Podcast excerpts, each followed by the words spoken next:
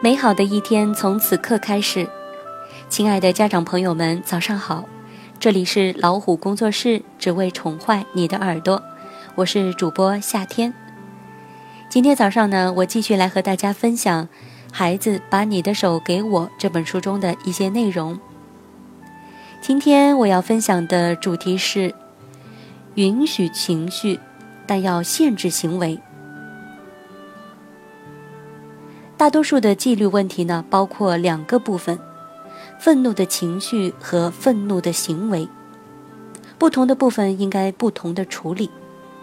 情绪应该得到理解的处理，行为可能需要限制和纠正。鱼儿会游泳，鸟儿会飞翔，人类会感知。孩子无法控制该如何感知。但是他们对表达这些感觉的方式负有责任，因此他们无需对自己的感觉负责，但是要对自己的行为负责。破坏性的行为是不被允许的。如果发生了这样的行为，父母就应该介入，使孩子把情绪通过言语或者其他象征性的渠道发泄出来。有时理解孩子的情绪，可能就已经足够解决问题了。比如下面这个案例，妈妈说：“你今天看上去很生气呀。”罗南说：“对，我是很生气。”哦，你心里感觉有点不舒服。你说对了。嗯，你生某人的气了？是的，我生你的气。哦，你为什么不告诉我呢？你没有带我去参加小小联盟比赛，但是你带史蒂文去了。哦，是这个让你生气了呀？我打赌你一定在心里说，他爱他超过爱我。哼，是的。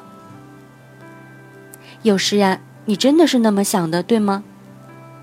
我确实会这么想。嗯 你要知道，亲爱的。当你这么想的时候，应该过来告诉我。而有些不良行为呢，我们必须要有所限制。当妈妈看到五岁的特德在起居室的墙上乱画时，她的第一反应就是想揍他，但是他看上去是那么的害怕，他不忍心过去打他。于是他说：“不，特德。”墙不是用来画画的，纸才是用来画画的。我给你三张纸。妈妈开始擦墙，特德非常的感激，说道：“妈妈，我爱你。”将这个例子和另外一家类似的弄脏墙的处理方法比较，你在干什么？你怎么了？你，你不知道不能弄脏墙吗？我真不知道该拿你怎么办。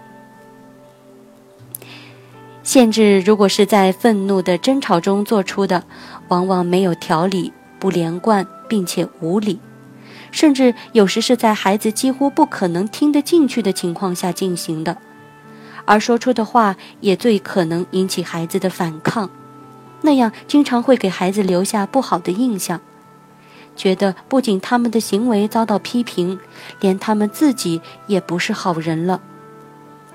因此，在做出限制的时候，态度既要保持父母的自尊，也要保持孩子的自尊。限制既不能专断，也不能反复无常，而是要有教育意义，能塑造人品。在实施限制时，不能使用暴力或者过度的愤怒。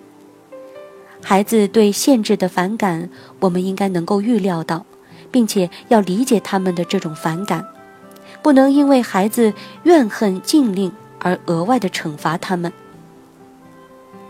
在下一期的主播分享中呢，我会继续延伸分享限制的技巧。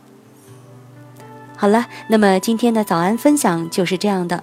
如果您喜欢我们老虎工作室为您送出的这份早安分享呢，欢迎点赞和转发朋友圈，可以用手机微信订阅公众号“老虎工作室”。